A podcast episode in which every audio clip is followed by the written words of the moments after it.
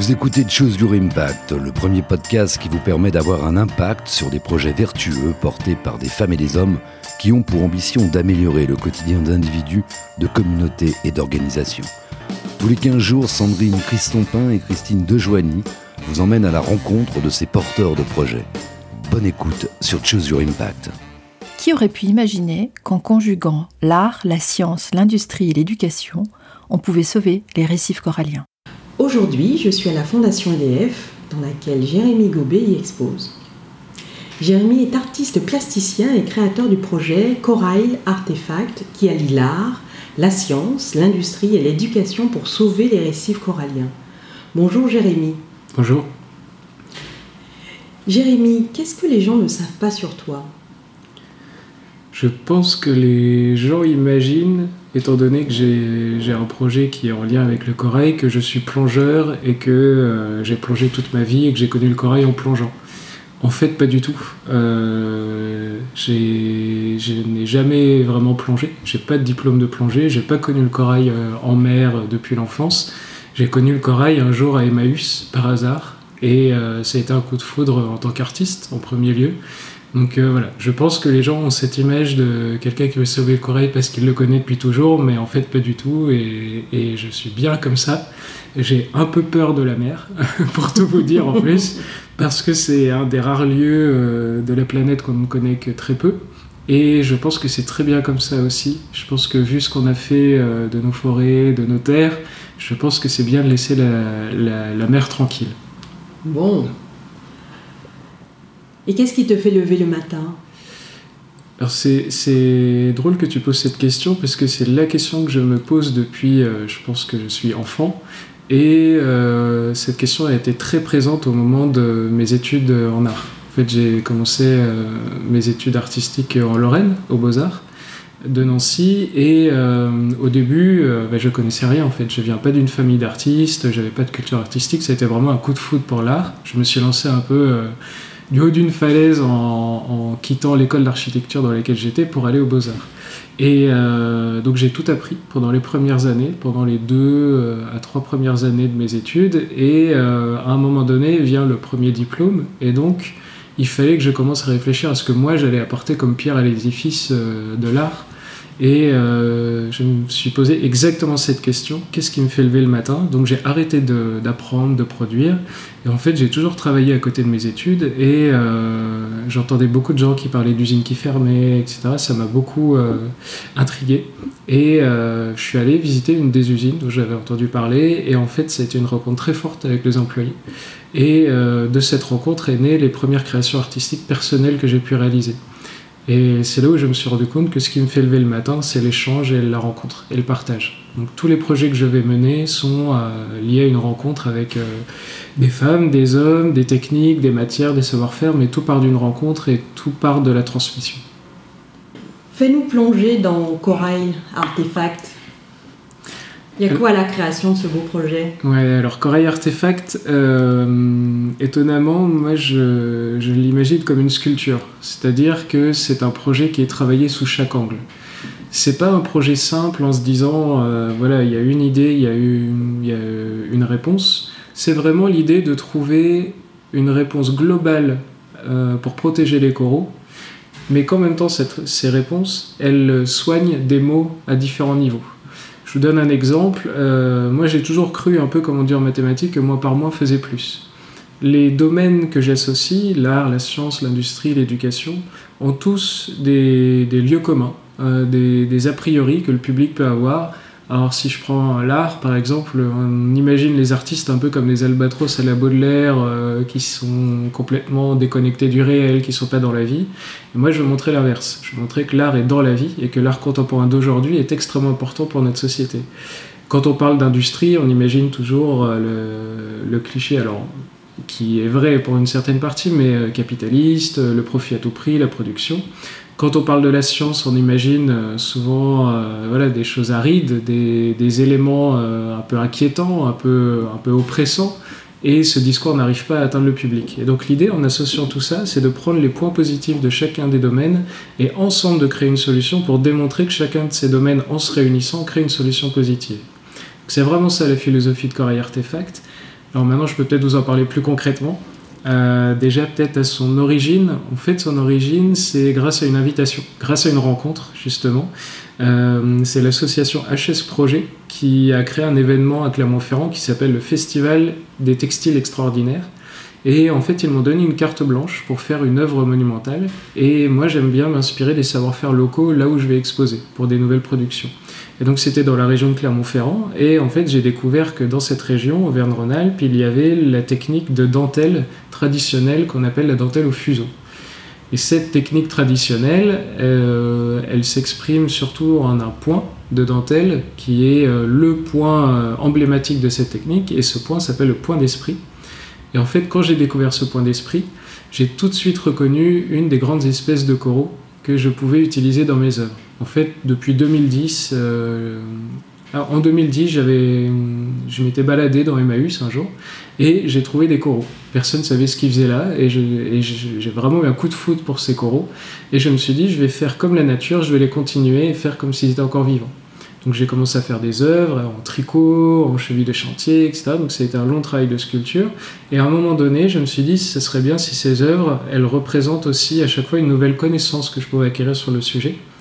Et donc jusqu'à continuer ce travail, avoir une bonne connaissance du, corail, euh, des grandes espèces de coraux, des enjeux liés aux coraux, et euh, jusqu'à préparer même un travail de, thèse autour de, du corail, de l'art et de la science. Et donc quand j'ai découvert ce point d'esprit, euh, c'était en 2017. Là, j'ai tout de suite eu un flash en me disant, mais ça se ressent comme deux gouttes d'eau.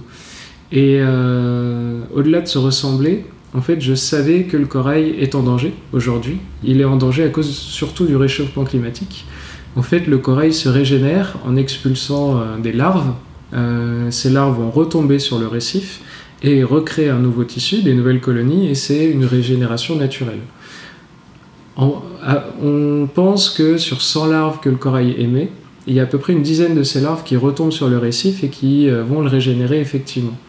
Le seul problème, c'est qu'à cause du réchauffement climatique, cette régénération naturelle n'est plus assez rapide. Et donc, les chercheurs euh, essayent de trouver ce qu'on appelle un tuteur, un substrat, pour accélérer cette régénération. Et quand j'ai vu cette dentelle, je me suis dit, mais en fait, est-ce que ce serait pas le substrat que les gens cherchent, le tuteur que les gens cherchent? Parce que la dentelle, c'est rugueux, c'est transparent, c'est souple et c'est biodégradable. Donc ça remplit des critères très intéressants pour trouver ce substrat. Et donc c'est là euh, d'où est l'idée du projet. Depuis, ça s'est développé. Donc ça, on, on, continue toutes les expérimentations autour de ce support de régénération. Et j'ai créé en fait plein d'actions différentes en fonction de tous les enjeux qui sont liés à la protection des coraux. Si je comprends bien, parce que tu mêles à la fois l'art, la recherche, et comment tu as réussi justement à allier euh, les deux? Parce que cette dimension de recherche était-elle euh, inspirée euh, par, par la dimension artistique de, cette découverte en fait, je pense que chaque artiste a sa propre définition de ce qu'est l'art, mais pour moi, pour moi, il n'y a aucune différence. Euh, si on prend l'exemple de Léonard de Vinci, personne ne se pose la question euh, euh, comment il a pu peindre la Joconde et comment il a pu inventer des machines. Pour moi, la création, elle influe dans tous les domaines de la société. Peu importe si c'est la science, si c'est l'économie, si c'est différents, domaines. Donc moi, j'ai toujours vu la création comme étant ouverte à d'autres domaines et pourquoi pas la science. Moi, j'ai fait un bac scientifique en fait à la base. Comme je disais tout à l'heure, j'ai pas pas eu de culture artistique particulière, mais par contre, j'ai eu une ouverture d'esprit et une curiosité. Donc, euh, en fait, pour moi, la science, elle est, elle est dans l'art. Par exemple, chaque sculpteur a une sensation physique de la, de la physique, justement. Donc je pense qu'il y a, voilà, c'est, pour moi, c'est pas des domaines cloisonnés, c'est plutôt une vue de la société qui est de cloisonner ces domaines. Donc la recherche, qu'elle soit scientifique, sociologique, idéologique, tout ça a été toujours présent dans mon travail. Ton équipe se compose de combien de personnes? Alors j'ai euh, une associée qui s'appelle Claire Durand-Ruel, Claire qui est euh, collectionneuse d'art contemporain et qui en même temps a une formation de juriste. Donc on est associé dans le projet. Claire euh, aujourd'hui est vraiment la, je dirais la directrice de la stratégie du projet. Euh, moi, je suis euh, le fondateur et en même temps, c'est moi qui crée le développement du projet à tous les niveaux, artistique, scientifique, économique.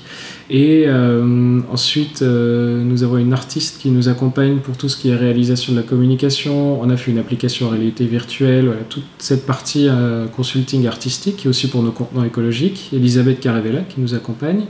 Et on a un organisme philanthropique qui est le Fonds de dotation Corail Artefact et donc le président du fonds de dotation Corail Artefact, c'est Maître Colin Amblard, qui est spécialiste de tout ce qui est projet philanthropique et fondation. Et on a des membres euh, de ce fonds de dotation, notamment euh, monsieur et madame Bordry, donc François Bordry qui est le directeur, le président de la Biennale de Lyon. On a Philippe Torrins qui euh, a été pilote de chasse et qui a travaillé chez Thales. Et, ça fait, voilà, c'est un peu notre, notre petite équipe on fait un peu tout en interne et euh, voilà, on se débrouille bien, mais euh, c'est vrai que si l'équipe pouvait grandir euh, à l'avenir, ça pourrait être super. Alors je sens poindre là un besoin. Alors de quoi le, projet, ton projet a-t-il besoin pour se développer? Je pense que déjà ce qu'on a, c'est les idées, l'énergie, la force. Évidemment, je pense comme tout projet, ce dont on a besoin, c'est de fou. c'est pas pour nous rémunérer, c'est vraiment ça, ça a été un cap qu'on a vraiment euh, dessiné. C'est surtout pour gagner du temps. En fait, l'argent, ça fait gagner beaucoup de temps. Euh, moi, j'ai écrit ce que j'appelle le manifeste, le Corail Artefact, c'est-à-dire toutes les idées et tous les protocoles de recherche du projet sont écrits. On a les caps qui sont dessinés. Maintenant, euh, pour tester tout ce dont on a envie de tester et pour valider les preuves et avoir les preuves de concept de nos produits, euh, le support dentelle, le béton écologique qu'on est en train de créer, les contenants écologiques, et en même temps aussi continuer à financer, à supporter tout le projet d'éducation et de pédagogie avec les enfants. On a besoin de fonds pour aller vite. Euh, donc là, je dirais que c'est vraiment notre priorité, c'est trouver des soutiens financiers. Ensuite, euh, non pas ensuite, en parallèle, ce qui est extrêmement important, c'est des soutiens, je dirais, de faire passer le message c'est extrêmement important en fait que les gens puissent s'emparer du projet, puissent en parler et surtout s'emparer des enjeux du projet qui, sont liés à la protection des coraux. Il faut absolument que les gens en prennent conscience. Et je sais que c'est difficile d'avoir de l'empathie pour le corail quand on vit en métropole, quand on vit loin de la mer, quand on vit loin de tout ça. Ça nous paraît un problème qui ne nous touche pas directement. Alors que ce qu'il faut savoir, c'est que la France est euh, il me semble que c'est le troisième ou quatrième pays qui a le plus de récifs coralliens au monde avec les dom-toms. Les dom-toms, c'est nous, c'est la France. C'est une richesse incroyable et il faut imaginer aussi que plus les corails sont détruits, plus il y a des catastrophes euh, naturelles. En fait, quand on parle de barrière de corail, c'est une vraie barrière physique qui freine les effets des tempêtes, des tsunamis. Donc plus le corail meurt, plus on peut euh, imaginer des réfugiés climatiques euh, et des catastrophes humanitaires sur place. Donc c'est un vrai enjeu de société. Et, euh, nous, dans Corée Artefact, l'idée c'est vraiment de se dire, on peut trouver des solutions et créer des cercles vertueux avec les collectivités locales, avec les populations locales, fixer les populations, en même temps faire rayonner des savoir-faire traditionnels et en même temps créer une vraie économie. Donc on a vraiment besoin que ce message passe. Pourquoi on en a besoin? Parce que au-delà des fonds, ce qu'on veut, c'est euh, créer une vraie rupture sur la manière de voir les projets écologiques et les projets art, sciences, industrie, éducation. Et donc, on va avoir besoin de soutien politique.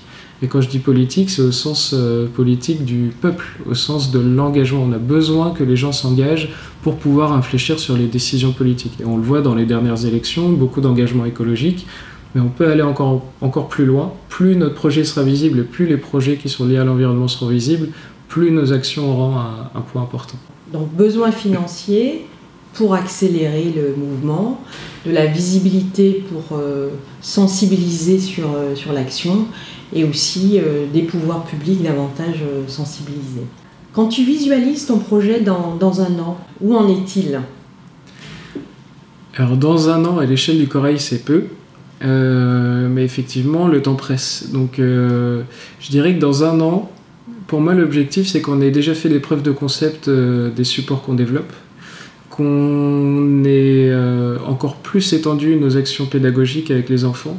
Euh, toute l'action pédagogique, elle est réunie autour d'un projet que j'ai appelé Enfants ambassadeurs, que je mène avec HS Projet, avec qui le projet avait démarré au tout début.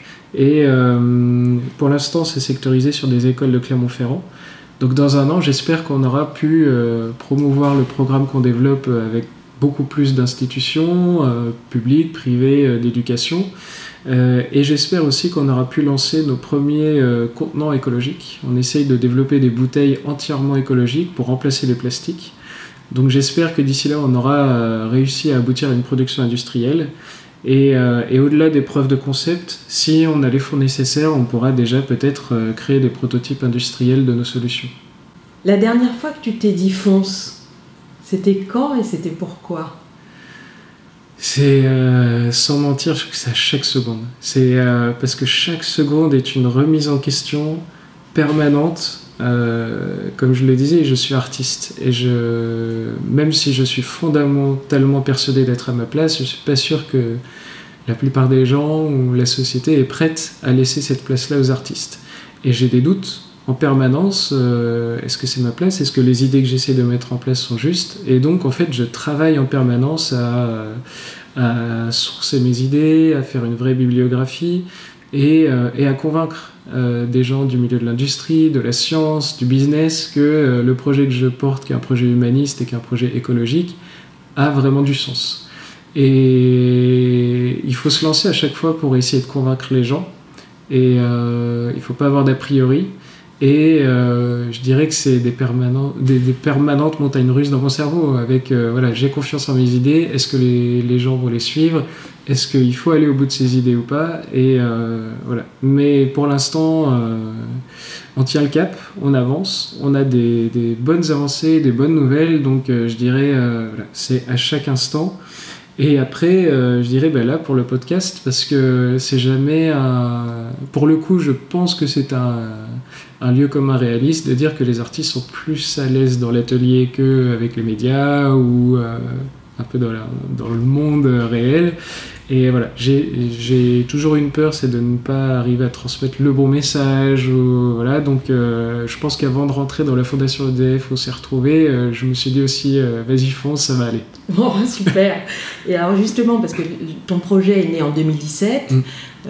il est pas très vieux, mais en même temps, il a quand même de quoi produire quelques, un, petit bilan. Est-ce que tu as vu une progression depuis la création 2017 et, quels sont les, éléments euh, euh, qui prédominent justement dans, ces progressions et des résultats satisfaisants que tu as pu déjà obtenir? Oui, euh, je pense que la plus grande progression, elle a été au niveau du... Alors, je ne sais pas si management est le bon mot, mais en tout cas, de ma place dans le projet. quand j'ai commencé, j'étais, je dirais, naïf euh, ce que je dis souvent, c'est que même si c'est pour sauver les coraux, euh, c'est un peu un milieu de requins. Euh, dans le sens où il y a beaucoup d'ego comme dans tous les domaines. voilà, voir arriver un jeune artiste qui veut un peu changer les choses, ça a été compliqué pour beaucoup. On a eu des partenaires et prestataires avec qui on a dû rompre les collaborations parce qu'il y a eu ces problèmes-là. Euh, et ça m'a beaucoup affecté émotionnellement et humainement, mais en même temps, ça m'a fait énormément grandir. C'est-à-dire que je ne suis plus naïf dans, dans un certain sens, et ce qui a permis au projet d'être plus construit.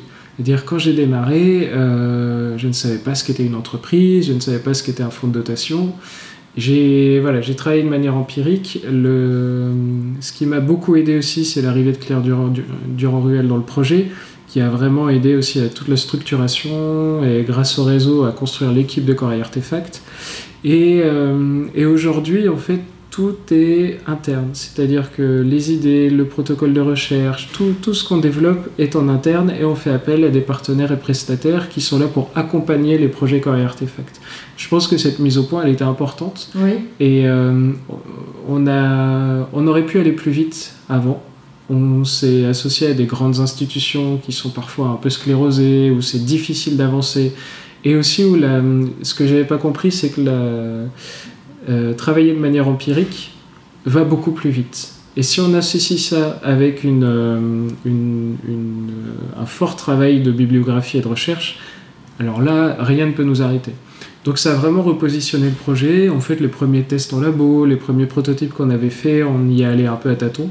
Maintenant tout est très clair et c'est pour ça qu'on parlait objectif à un an. Je pense que là, euh, on a vraiment de quoi, euh, de quoi avoir des, nouvelles, bonnes ou mauvaises en fonction des résultats, mais en tout cas dès l'année prochaine, je pense qu'on aura des belles avancées. Qu'est-ce que tu as envie de, partager? Un chiffre, une donnée? Euh, Je pense que c'est important. Je ne suis pas du tout alarmiste et je ne suis pas du tout pessimiste, mais juste pour que les gens se rendent compte, on estime qu'en 2050, au moins 50% des coraux de la planète seront disparus. Euh, je pense que c'est extrêmement important de prendre ça en compte, même si par contre, euh, alors c'est pas tout à fait un chiffre, c'est une expérience que je voulais partager avec vous, c'est la capacité incroyable de résilience de la nature.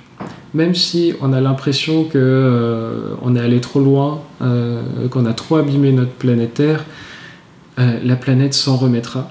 Euh, il suffit de visiter un lieu abandonné. Je ne sais pas si euh, tous les auditeurs ont fait cette expérience, mais quand on va voir un lieu qui a été abandonné, une usine, un atelier, une maison, la nature a repris très vite ses droits. Quand vous voyez les catastrophes naturelles comme Fukushima, etc., la nature est là. En fait, ce que je veux partager avec, euh, avec vous, c'est surtout le fait que le projet Corail Artefact, finalement, c'est pas tellement sauver le corail, c'est nous sauver nous. En fait, je pense que la planète et la nature vont s'en sortir. C'est nous, en fait, qui n'allons pas nous en sortir, mais surtout humainement, surtout émotionnellement. C'est-à-dire que là, on est face à un moment où on peut enfin essayer de trouver notre place en tant qu'être vivant dans un cycle naturel, dans un cercle vertueux avec la nature on en est capable, on a les connaissances, on a, on a tout ce qu'il faut. Et je crois que c'est le moment charnière. Le commandant Cousteau euh, disait ça, par exemple. Il disait la nature est extrêmement résiliente. il l'a constaté euh, dans ses plongées. voilà. Énormément de gens qui sont en lien avec la nature comprennent que euh, tous les chiffres qu'on pourra donner, d'accord, c'est important, c'est impactant, mais en fait, ce qu'il faut apprendre, c'est à communiquer avec la nature, c'est à prendre en compte la nature, à trouver notre place en tant qu'espèce. On est un peu spéciaux, on est un peu bizarre, on ne sait pas trop dans, à quel niveau on est dans le règne animal, en lien avec notre environnement, et c'est ça qu'il faut trouver. À partir du moment où on a trouvé ça, les choses iront beaucoup, vraiment dans le meilleur sens. Et on l'a vu un peu pendant le confinement, comment la nature a repris ses droits très vite. On a vu des canards dans les rues de Paris, on a vu des dauphins à Venise, voilà, envoyons un message à la nature qu'on essaie de la comprendre et de s'intégrer avec elle, et les choses iront beaucoup mieux. À part dans le tien, est-ce qu'il y a un projet dans lequel tu aurais aimé avoir de l'impact? Il y en a 20 000. Euh, déjà, euh, c'est difficile de contenir toutes les actions de Core Artefact parce que ça grandit, ça grandit chaque jour. Je me dis, ah bah tiens, ça, ça a un impact sur le milieu euh, marin, etc. Comme ça, je dirais euh, tous les enjeux liés au plastique. Il y a énormément d'initiatives aussi de gens qui euh, essayent de créer des objets euh, réutilisables. J'ai vu par exemple des objets, des, pardon, des projets de lessive écologique, où il n'y a plus, à chaque fois on ne rachète pas des contenants en plastique. Toutes ces initiatives-là, elles sont très belles. je pense qu'aujourd'hui, beaucoup d'entreprises, beaucoup de projets sont vraiment avec ces questions euh, d'environnement. Alors du coup, comme j'agis beaucoup dans l'environnement, je dirais peut-être, euh, ça c'est plus personnel, mais je dirais les, toutes les actions en faveur des animaux. Euh, là, j'ai vu par exemple que d'ici 5 ans, les animaux de cirque allaient être interdits. Euh, évidemment, c'est des questions complexes parce que, et on y pense aussi avec Corail Artefact, il ne faut pas euh, interdire sans aider, accompagner les gens qui étaient dépendants de cette activité. Il faut encadrer, il faut accompagner, mais il faut arrêter. Et euh, donc ça, par exemple, toutes les WWF, toutes les, les, organisations qui sont en lien avec la défense des animaux, ça, c'est pour le côté cœur un peu personnel. J'aimerais beaucoup la SPA qui fait un travail euh, formidable, euh, voilà, toutes ces associations qui défendent les droits des animaux et qui, ont, qui gagnent des combats aujourd'hui euh, qui étaient impensables il y a quelques temps, j'ai vraiment envie de les, les, soutenir et en tout cas je les applaudis très fort. Parmi les 20 000 que tu voudrais soutenir. C'est ça. Une dernière chose à ajouter? Euh, comme je disais tout à l'heure, euh, on a besoin de visibilité, de faire partager le message. Donc déjà merci à toi et merci à toute l'équipe de Choser Impact pour euh, relayer notre projet et le message. Et aux auditeurs du podcast, relayez ce podcast, relayez notre site, relayez le projet, parlez-en à vos enfants, à vos familles. C'est le plus beau cadeau que vous pouvez nous faire. Et un très beau cadeau aussi pour Choose Impact. Merci à toi, merci à toi Jérémy de de nous avoir emmenés dans ton univers. Et bonne continuation. Merci beaucoup. Merci d'avoir écouté cet épisode. Nous espérons que le projet présenté vous a inspiré et vous incite à avoir un impact sur son développement. Votre soutien est important. Allez sur Choose Your Impact pour y trouver des informations sur le projet et vous abonner pour faire partie de la communauté de Choose Your Impact. Vous trouverez aussi les liens utiles dans le descriptif de cet épisode. En attendant notre prochain rendez-vous, vous pouvez aussi avoir un impact sur ce podcast. Commentez-le, mettez 5 étoiles sur Apple Podcast ou Podcast Addict sur Android. Partagez-le, suivez-le sur LinkedIn, Twitter et Instagram. Parlez-en autour de vous. À bientôt. À bientôt.